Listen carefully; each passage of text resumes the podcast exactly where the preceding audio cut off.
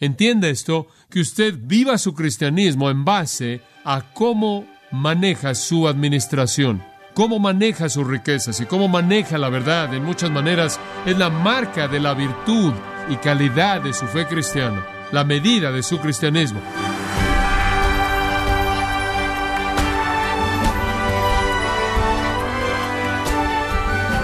Gracias por acompañarnos en Gracia a vosotros con el pastor John MacArthur. Seguramente recuerda al joven rico que vino a Jesús buscando la vida eterna y se fue triste después de que Jesús le dijo que vendiera sus posesiones y las diera a los pobres. Lo que este joven aprendió de parte de Jesús es que su amor por las riquezas era más grande que su amor por Dios. Pero, ¿cómo podemos evitar caer en este pecado? ¿Y cómo podemos administrar nuestras finanzas de una manera que agrade a Dios? Hoy, el pastor John MacArthur, en la voz del pastor Luis Contreras, nos enseñará acerca de esta responsabilidad del manejo del dinero. En este sermón parte de la serie El peligro de amar el dinero, aquí en gracia a vosotros. Muchas personas justas sufren y son pobres mientras que muchas personas impías prosperan. Pero es muy difícil ser rico y tener un espíritu humilde. La tentación es que cuando usted tiene suficiente dinero y no hace nada por usted mismo, digo absolutamente nada, toda persona en su pequeño mundo está ahí para hacer las cosas para usted. Usted conoce el sentimiento. Usted no limpia la casa, usted no poda el pasto, usted no lava el carro, usted ni siquiera lava las ventanas en casa. Entre más dinero tiene, menos tiene que hacer y comienza a ver al mundo entero como siervos. Y todo mundo en el mundo entero está para servirlo y usted está en la parte de arriba del montón y usted simplemente determina lo que todo mundo va a hacer y paga y saca los billetes y compra su tiempo. Y si ellos no lo hacen como usted quiere que lo hagan, les habla como si le estuviera hablando un animal. Esa es la tendencia que tenemos cuando somos ricos. Y usted llega a tener la ilusión de que usted está ahí debido a su capacidad humana y la verdad es que no es el caso. Usted llega al punto en el que usted es independiente realmente de necesitar a alguien a nivel personal Simplemente necesita siervos. Y entonces su enfoque entero a la vida es que usted hace que todo mundo haga lo que usted quiere, cuando quiere, de la manera que usted quiere. Y esa es la razón por la que Proverbios 28.11 dice, el rico es sabio en su propia opinión. Y Proverbios 18.23 dice, él habla ásperamente. Él habla ásperamente. ¿Por qué? Porque la gente no le preocupa. Simplemente es gente que debe usar. Y entonces, por otro lado, Filipenses 2.3 dice que debemos ser humildes, no mirando cada uno por lo suyo propio, sino antes bien por lo de los otros, no orgullosos, no altivos. Filipenses 2.3. Por cierto, esto realmente son noticias en la cultura efesia, porque claro, los griegos menospreciaban la humildad, se burlaban de la humildad y exaltaban el orgullo, así como nuestra sociedad en la actualidad. Esta sociedad en la actualidad exalta el orgullo, lo desfila, lo desfila, muéstralo, enséñalo. Esa es la manera de pensar en la actualidad y la humildad ya no es una virtud. Entonces Pablo advierte a los ricos porque lo que es inevitable es que cuando usted acumula riquezas, usted comienza a hacer distinciones en su mente y la diferencia intrínseca básica de valor entre la gente rica y la gente pobre, las cuales son diferencias artificiales, cultivada únicamente en su propia mente orgullosa.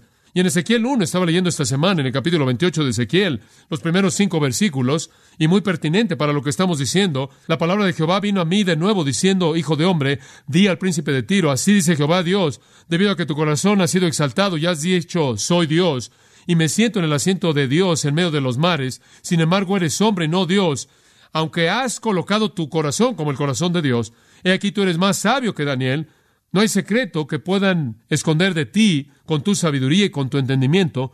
Tú has obtenido riquezas y has obtenido oro y plata para tus tesoros. Por tu gran sabiduría y por tu gran mercadería has incrementado tus riquezas. Tu corazón se ha exaltado debido a tus riquezas y demás. Este es un soliloquio de un hombre que se está diciendo lo grande que es. Claro, ese capítulo entra en una transición, como usted sabe, en la discusión de Satanás, comenzando en el versículo 11 quien está detrás del príncipe de Tiro en esta afirmación egoísta, orgullosa de quién es él. Y fue el orgullo de Satanás lo que lo expulsó del cielo, dice Ezequiel aquí. Pero eso es típico de una persona que es rica. Él comienza a verse a sí misma como el que lo ganó debido a su gran capacidad y la gente solo es gente que debe ser usada y abusada para sus propios propósitos. La tendencia de los ricos es menospreciar a los pobres. En la iglesia es lo mismo. Santiago escribiendo en el capítulo 2 de Santiago dice, ¿cómo te atreves dejar que alguien venga a tu iglesia con un anillo de oro y que se sienta adelante y viene un hombre en harapos y lo metes ahí debajo de tus pies en algún lugar. ¿No te das cuenta de que Dios no es parcial y has violado la ley real, la ley del amor? Entonces, el primer peligro que evitar cuando usted tiene dinero es el peligro tremendo del orgullo. El orgullo. La actitud orgullosa de los ricos es una maldición. El segundo peligro que debe ser evitado, él lo menciona en el versículo 17, está en las palabras, ni pongan la esperanza en las riquezas, las cuales son inciertas. De hecho, la palabra pongan la confianza se puede traducir mejor, es el verbo griego, el pizzo, esperar en. Fijar la esperanza de uno en la incertidumbre de las riquezas. En otras palabras, la tentación constante de los ricos no es solo tener una actitud equivocada hacia la gente, sino tener una actitud equivocada hacia el dinero, las posesiones y poner su esperanza en las riquezas. Proverbios 11:28, el que confía en sus riquezas ciertamente caerá. Y usted se acuerda del hombre rico, del rico insensato, como es llamado en Lucas 12. Él lo estaba cometiendo. Bueno, él estaba produciendo. Él estaba produciendo dinero y el dinero estaba llegando. tuvo tantas cosechas y nunca tuvo que trabajar otro día de su vida. Él derribó todos sus graneros y construyó graneros más grandes y más grandes, simplemente lo almacenó, lo almacenó, lo almacenó y dijo, ahí está, no más trabajo de ahora en adelante hasta que muera, voy a comer, beber y qué, y gozarme. Estoy listo para la vida y la palabra del Señor viene a él. Insensato, necio, esta noche vienen a pedir tu alma y lo que has almacenado, ¿de quién será? Así son los que son ricos en este siglo y no ricos hacia Dios. Es el comentario. Entonces la tendencia es que cuando usted tiene mucho, usted confía en mucho. Cuando usted tiene poco, confía en Dios. Digo, uno de los beneficios de simplemente tenerlo lo suficiente para vivir es que depende de manera total en Dios para que Él provea. Y cuando Él lo provee, usted se regocija en gratitud. Creo que la razón por la que tantos cristianos en Estados Unidos y tantos cristianos, inclusive en esta iglesia entre nosotros, son tan apáticos y son tan orgullosos y tan fríos en su cristianismo es simplemente porque realmente no necesitan a Dios tanto. Digo, Dios ha sido reemplazado por su patrimonio, por su plan de retiro. Lo tenemos todo listo. Ahora, no estoy diciendo que debemos negar todas esas cosas y no ser sabios con lo que hacemos, pero lo que estamos diciendo es que debemos asegurarnos de que no apaguemos la voz del Espíritu de Dios con respecto a la administración de nuestro dinero y confiar en el tesoro que estamos acumulando. Francamente, me es difícil imaginar que alguien pudiera confiar más en un banco que confiar en el Dios eterno. Las riquezas terrenales desaparecen rápidamente. Proverbios 23.5 dice que volarán. Entonces Pablo dice, mira, más vale que pongas tu esperanza en Dios. Esa es la implicación aquí. No deben poner la esperanza en las riquezas, las cuales son inciertas, sino en el Dios vivo que nos da todas las cosas en abundancia para que las disfrutemos. Nunca llega el punto en su vida en donde ha eliminado de manera total la necesidad de Dios, porque usted lo tiene todo cubierto. Ahora ese es un equilibrio con el que tiene que trabajar diariamente. Estoy seguro que hay ocasiones en las que usted percibe en su corazón, sabes una cosa, debo darle algo de dinero a esta familia, tienen algo de necesidad, debo dar a la obra del Señor aquí, pero hombre, no quiero sacar algo de acá, eso va a quitar el interés, eso va a echar a perder mi plan. Y entonces lo que usted básicamente está diciendo es que cuando el Espíritu de Dios motiva su corazón, usted no está interesado en escuchar, porque su confianza no está en el hecho de que Dios va a cuidar de usted, sino en el hecho de que usted va a cuidar de usted y usted no quiere que Dios invada su programa y lo eche a perder. Entonces usted espera en las riquezas, las cuales son inciertas. Y claro, en tiempos antiguos era tan incierto porque la guerra se estaba llevando a cabo todo el tiempo y la gente era conquistada y todas las situaciones de dinero cambiaban cuando ese tipo de cosas pasaban. ¿Y cómo es posible que diga que usted confía más en las riquezas que en Dios, quien provee de manera tan generosa, que en el Dios mismo, quien es el proveedor? Es necio. Santiago 1.17, Él es el Padre de las luces, de quien toda buena dádiva y todo don perfecto desciende. Entonces Pablo dice, mire, detenga el pecado del orgullo y detenga el pecado de confiar en el dinero y confíe en Dios. O literalmente, sino en Dios. La palabra vivo no está en los manuscritos originales. En Dios quien posee todas las cosas, quien es el dueño del rebaño en los montes. Y demás, como lo dice en el Salmo 50, versículos 10 al 12. Y es Dios, no solo Dios, sino Dios quien nos da todas las cosas plusios, en abundancia. ¿Para qué? Escuche esto, para que las disfrutemos. Dios nos da todas las cosas para que las disfrutemos. Dios es tan bueno, Él es un Dios de tanta gracia, y todo lo que le dio y todo lo que me dio fue con el propósito de que lo disfrutemos. Esa es la misma palabra que se traduce en Hebreos 11:25, placer en la frase, los placeres, los deleites del pecado. Tiene que ver con placer real, no un placer sensual impío en este contexto, sino con placer real, un gozo verdadero, una satisfacción verdadera. En Eclesiastés, por ejemplo, en el 5:18, he aquí lo que he visto. Es bueno y apropiado que uno coma y beba y disfrute del bien de toda su labor en el que él se involucra debajo del sol todos los días de su vida que Dios le da, porque esta es su porción. Todo hombre también a quien Dios ha dado riquezas, ha dado el poder de comer de eso y su porción y regocijarse en su labor. Este es el regalo de Dios. Él no va a recordar mucho de los días de su vida porque Dios le responde en el gozo de su corazón. Él no está sentado ahí pensando en el pasado, él está disfrutando del presente porque Dios ha mostrado tanta gracia, Dios nos da cosas para que las disfrutemos. Ahora, muchas personas han usado ese versículo como una especie de justificación para la satisfacción egoísta, orgullosa. Esa no es la idea. ¿Cuál es la forma más elevada de disfrutar algo? ¿Cuál es la forma más elevada de placer para un cristiano? No pensaría que es la satisfacción orgullosa egoísta del lujo, ¿o sí? ¿Es esa la forma más elevada? ¿La gratificación carnal es esa la forma más elevada? El Señor quiere que seamos bendecidos. El Señor quiere que seamos felices. El Señor quiere que disfrutemos, pero Él quiere que disfrutemos el placer sensual, el placer terrenal, la gratificación carnal, la satisfacción egoísta, orgullosa. No creo. Creo que la forma más elevada de gozo en la vida de un creyente es el gozo que viene al que sabe que lo que está haciendo está trayéndole gloria a su Señor. Entonces Dios nos da todas las cosas en abundancia para que las disfrutemos de la manera más elevada. El deleite espiritual viene en el uso correcto de las riquezas, viéndolo como el regalo de Dios. Usted no es dueño de su dinero, usted no es dueño de sus posesiones, su hogar y todo lo que tiene. Usted lo administra para Dios. Él se lo dio y dice, esta es una prueba. Esta es una prueba para ver dónde está su corazón. Y Jesús dijo, porque donde esté vuestro tesoro, allí también estará vuestro corazón. Entonces, si usted hace tesoros en la tierra, ahí es donde está su corazón. Si usted hace tesoros en el cielo, ahí es donde está su corazón. Mateo 6, 19 al 21. Entonces Dios desea que disfrutemos los regalos que nos ha dado y la mejor manera de disfrutarlos es saber que los hemos volteado y lo hemos colocado en cosas que van a glorificar su nombre y honrar su nombre y llena su corazón con el tipo de gozo más puro, más verdadero. ¿Cómo es posible que podamos imaginar que Dios nos dio todo simplemente para satisfacer nuestra propia carne? El gozo más elevado para un creyente debe ser el invertir en la extensión eterna del reino del Señor Jesucristo. Entonces, los peligros que evitar son bastante claros. Las riquezas pueden destruir relaciones a través del orgullo, puede hacer que la gente nos vea como personas crueles, egoístas, indiferentes, apáticas, y pueden volverse la esperanza de la seguridad de un hombre y después nulificar sus respuestas a Dios. Y entonces él busca una emoción barata en lugar del gozo puro de tomar lo que Dios le ha dado y darle la vuelta y devolvérselo a Dios, invertirlo en la eternidad, invertirlo, colocarlo en el reino y conocer el gozo supremo de ese tipo de inversión en la expectativa de la eternidad, de regocijarse en lo que será suyo, cuando él vea el fruto de esa inversión en la presencia de Dios en el cielo. Entonces, el peligro que evitar, en segundo lugar, el deber que cumplir. Dado el negativo, vayamos al positivo. Sabemos lo que no debemos hacer. No debemos tener la actitud de orgullo y la actitud de seguridad de nuestro dinero. ¿Cuál es nuestro deber? Es tan simple, versículo 18. A los ricos de este siglo manda, retomamos el verbo principal del versículo 17, que hagan bien, que sean ricos en buenas obras, dadivosos. Y después ese último lo voy a explicar en un minuto. Es traducido, dispuestos a compartir, pero es una palabra muy rica. Aquí hay cuatro aspectos de nuestro deber. Realmente un deber, pero hay cuatro características. Y en cierta manera nos mete a un embudo. Es una metodología maravillosa, maravillosa la que tiene Pablo. En primer lugar, tomen su dinero, ustedes ricos, y lo primero que deben hacer es que hagan bien. Hagan bien, esa es una palabra, un verbo griego.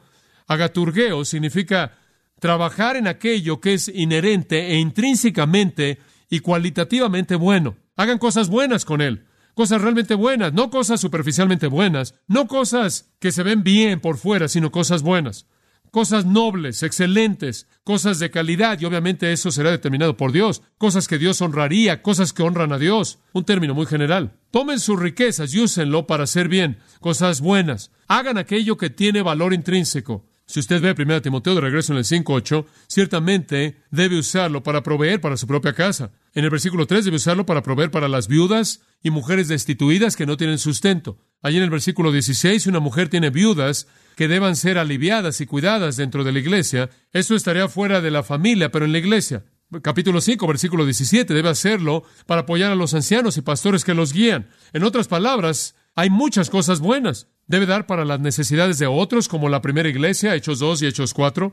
Cuando encontraban a alguien en necesidad, vendían lo que tenían, tomaban el dinero y la daban a la persona en necesidad. Eso es algo bueno. En otras palabras, mete en su mente que va a tomar su dinero y va a hacer cosas con él que son inherentemente nobles, buenas, de valor, dignas. Eso es general. Ahora vamos a entrar un poco al embudo. Lo segundo que él dice aquí es que son cosas buenas que sean ricos en buenas obras. En otras palabras, en lugar de ser ricos en dólares, sean ricos en buenas obras. La cuarta vez ahora que alguna forma de la palabra rica es usada en este pasaje. Las riquezas no pertenecen al banco. Estar dando interés de manera interminable para proveer seguridad y una garantía que si todo mundo a mi alrededor es miserable, yo no lo voy a hacer. O ser apiladas hasta que nuestros hijos puedan pelearse entre sí por quién tiene menos dinero que el otro, pero debe ser usado para hacer bien. ¿Qué tipo de bien? Buenas obras. Buenas obras. Las verdaderas riquezas, amigos queridos, son la acumulación de obras nobles, generosas. Esas son las riquezas verdaderas. La viuda que debe ser apoyada, versículo 10 del capítulo 5, tiene que tener buen testimonio de buenas obras,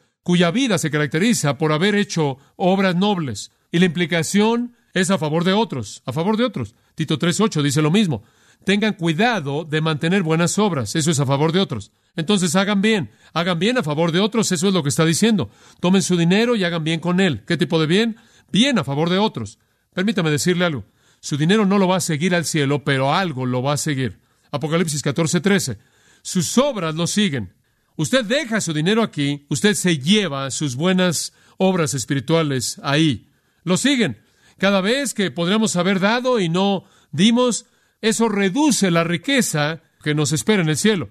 Cada vez que damos de lo que tenemos, incrementa las riquezas para nosotros cuando esta vida llega a su fin. Entonces Pablo dice, hagan bien y eso significa hagan obras nobles a favor de otros. Observe lo tercero, conforme se estrecha aún más el embudo.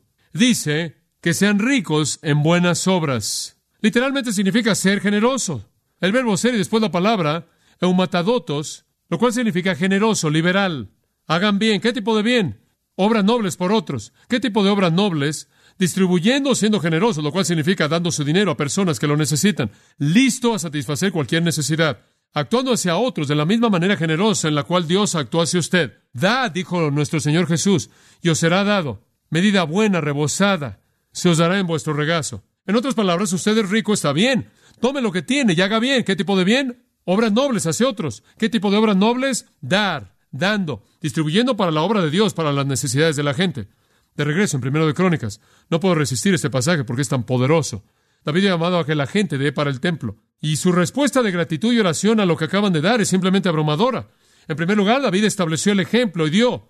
Digo, él simplemente dio generosamente. Él dijo, he preparado, versículo 2, con todas mis fuerzas para la casa de mi Dios, el oro para las cosas que sean hechas de oro, la plata para las cosas de plata, el bronce para las cosas de bronce, el hierro para las cosas de hierro, madera para cosas de madera, piedras de ónice, piedras engastadas, piedras de varios colores, diferentes tipos de piedras, piedras de mármol en abundancia. Dios le dio a David mucho y Dios dio de regreso mucho. Esa es la idea. Eso es mayordomía, eso es administración. Tres mil talentos de oro, el oro de Ofir. Siete mil talentos de plata refinada y demás. Y el oro para las cosas de oro. Y después él llamó al pueblo. ¿Y quién está dispuesto a consagrar su servicio al Señor en este día? Y después todo el pueblo vino en los versículos 6 al 9. La gente comenzó a dar y dar y dar, porque con corazón perfecto ofrecieron de manera dispuesta, voluntaria al Señor. Y David se regocijó con gran gozo. Hablamos de disfrutar. El placer viene cuando Dios le da a usted y usted se lo devuelve a Dios. Ahí está el gozo. Y entonces David en el versículo 10 bendijo al Señor delante de toda la congregación. Y David dijo, bendito sea Jehová, el Dios de Israel, nuestro Padre, de siglos en siglos.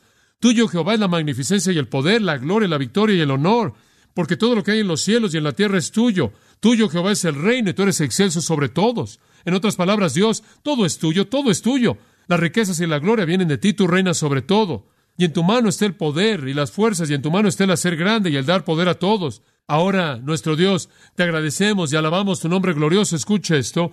Pero ¿quién soy yo y qué es mi pueblo para que podamos ofrecer de una manera tan dispuesta como lo hemos hecho. Esto no es algo de que jactarnos, porque todas las cosas vienen de ti y de lo tuyo te hemos dado. No podemos robar el crédito, tú nos lo diste, simplemente te lo estamos devolviendo, porque somos extraños delante de ti y extranjeros, como lo fueron todos nuestros padres. Nuestros días en la tierra son como sombra que no permanece. Oh Jehová nuestro Dios, toda esta abundancia que hemos preparado para construir una casa, para tu santo nombre, viene de tu mano, todo es tuyo. Y yo sé también, mi Dios, que tú pruebas el corazón. Hombre, ahí está. La razón por la que Él lo dio es para ver lo que ellos harían con eso, lo cual fue una prueba de dónde estaba su corazón, así como Jesús lo dijo en Mateo 6, porque donde esté vuestro tesoro, allí estará también vuestro corazón. Si usted es rico, muy bien. Si eso es lo que la providencia de Dios ha traído a su vida, en primer lugar, haga bien con ello. Haga cosas nobles con ello, no lo desperdicie. No lo tire, haga cosas nobles. ¿Qué tipo de cosas nobles? Obras buenas hacia otras. ¿Qué tipo de obras buenas? Ser generoso en dar a la obra de Dios y a las necesidades de otros. Y después la cuarta, y finalmente se estrecha el embudo y dice, generosos. Esa es una palabra en el griego, koinonecos. ¿Sabe lo que esa palabra significa? Es una forma de comunión.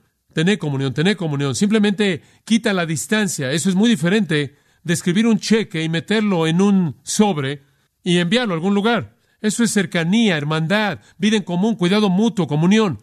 Esa es la epítome. Esa es la culminación. Metas en una asamblea de creyentes y comparta con aquellos que están ahí. Si como en la época de David compartimos con el pueblo de Dios para edificar la casa de Dios, como en la primera iglesia, comparta con aquellos en su iglesia que tienen necesidad. Comparta con todos aquellos cuyos recursos son limitados. Comparta en la extensión del reino. Es comunidad, es coinonía. ¿Y cuál es el deber entonces de los que son ricos? Hacer bien y que su bondad se manifieste en obras nobles específicas de bondad hacia otros, reflejadas en dar de manera generosa como una expresión de comunión amorosa. Ese es el resumen. El peligro entonces que evitar es muy claro. Actitudes equivocadas hacia el dinero, actitudes equivocadas hacia la gente. El deber, muy claro. Use su dinero para hacer bien hacia otros con generosidad, en una comunión amorosa. Esa es una iglesia. Finalmente, escuche con mucha atención. Él pasa al desarrollo a considerar. El resultado final debe ser considerado. Versículo 19, aquí está el resultado. Piensa en esto. Esto es lo que se desarrolla conforme usted cumple con su deber. Atesorando. Literalmente el término griego es acumular un tesoro. Atesorando para sí. Lo siguiente es buen fundamento. Podría ser traducido temelios. Podría ser traducido un fondo. Un fondo. Y después esa pequeña frase. Para lo por venir significa para el futuro. Entonces, permítame explicarle acumulando para sí mismos un fondo sólido, saludable para el futuro. Ahora usted podrá vender eso. ¿Sabe lo que la gente quiere? No lo quieren en el futuro, lo quieren cuando, ahora. Si hacemos tesoro en el cielo, vamos a esperar a recibir la utilidad cuando lleguemos al cielo. Ahora, si usted vive así, dice él, has echado mano de la vida real. Eso es lo que esa última frase significa. En otras palabras, ha llegado a entender cómo es la verdadera vida. Está viviendo a la luz de la eternidad, no el tiempo. Ese es el punto. Si usted quiere acumular un tesoro en un fondo de calidad para el futuro, entonces invierta en la eternidad y usted va a echar mano de la vida real aquí y ahora. Eso es vivir realmente. Vivir realmente no es acumular cosas en sus graneros y sentarse y decir come, bebe y regocíjate adelante. Eso no es vivir realmente. 1 Timoteo 5, ¿se acuerdan el versículo 6? Porque la que se entrega a los placeres viviendo está muerta. Si usted quiere echar mano de la vida real, ¿cuál es la vida real? La vida eterna. Esa es la vida de la eternidad. Tiene que salirse del tiempo. Tiene que vivir para la eternidad. Eso es vivir realmente. La mayoría de la gente no lo entiende. La mayoría de la gente, inclusive gente cristiana, está viviendo para el aquí y el ahora. ¿Y qué distante es eso? Al almacenar tesoro celestial a través de dar tesoro terrenal, usted gana el tesoro celestial. Eso es lo maravilloso. Usted vive para disfrutar esta vida y para usar sus riquezas para satisfacer sus deseos orgullosos, egoístas, vive para usted y hay cierto sentido en el cual usted es pobre para la eternidad. Pero si usted invierte en la eternidad ahora, usted se hace a sí mismo rico para la eternidad y entiende la realidad de la vida real aquí y ahora.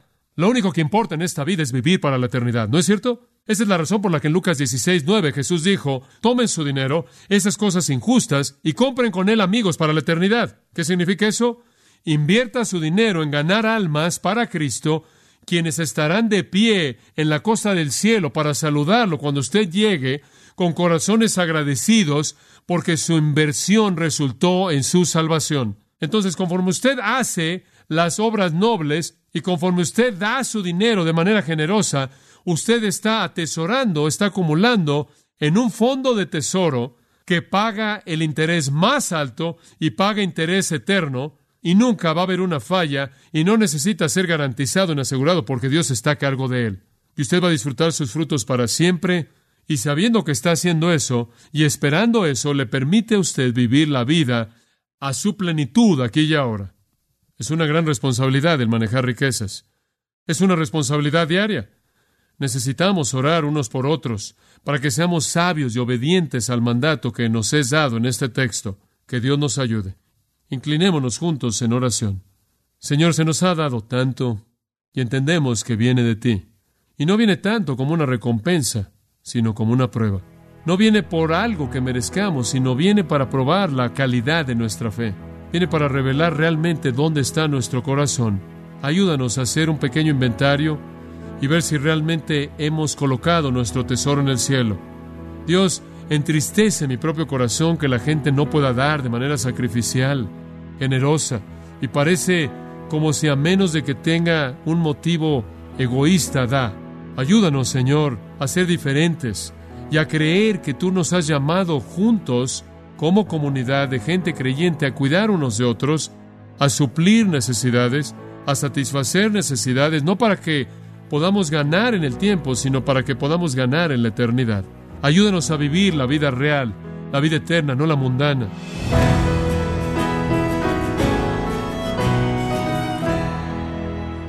De esta forma, John MacArthur nos enseñó que el creyente tiene que poner su fe y confianza en Dios y no en las riquezas. Estamos en la serie El peligro de amar el dinero, aquí en gracia a vosotros. Estimado oyente, quiero recomendarle el libro El Jesús que no puedes ignorar, en donde John MacArthur camina por los relatos del Evangelio y muestra un destacado y apasionado cuadro de Jesús que usted no puede ignorar. Adquiéralo en la página de gracia.org o en su librería cristiana más cercana. Recordándole también que puede descargar todos los sermones de esta serie El peligro de amar el dinero, así como todos aquellos que ha escuchado en días, semanas o meses anteriores, animándole a leer artículos relevantes en nuestra sección de blogs, ambos en gracia.org. Si tiene alguna pregunta o desea conocer más de nuestro ministerio, como son todos los libros del pastor John MacArthur en español o los sermones en CD que también usted puede adquirir, escríbanos y por favor mencione la estación de radio por medio de la cual usted nos escucha en gracia a vosotros. Es importante conocer no solo el país y ciudad de donde usted nos escucha, sino también la radio. Para quienes contactan nuestro ministerio por primera vez, pueden solicitar una copia del mensaje de promoción sin costo alguno, un mensaje por oyente únicamente.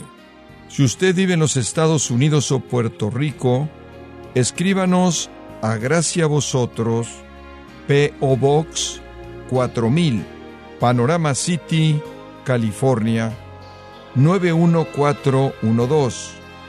O puede escribirnos a través del siguiente correo electrónico radio arroba gracia.org. Queremos agradecerle su tiempo y sintonía en nombre de John MacArthur y del personal de este organismo e invitarle para que nos acompañe en la próxima edición y así juntos continuar desatando la verdad de Dios un versículo a la vez en gracia a vosotros.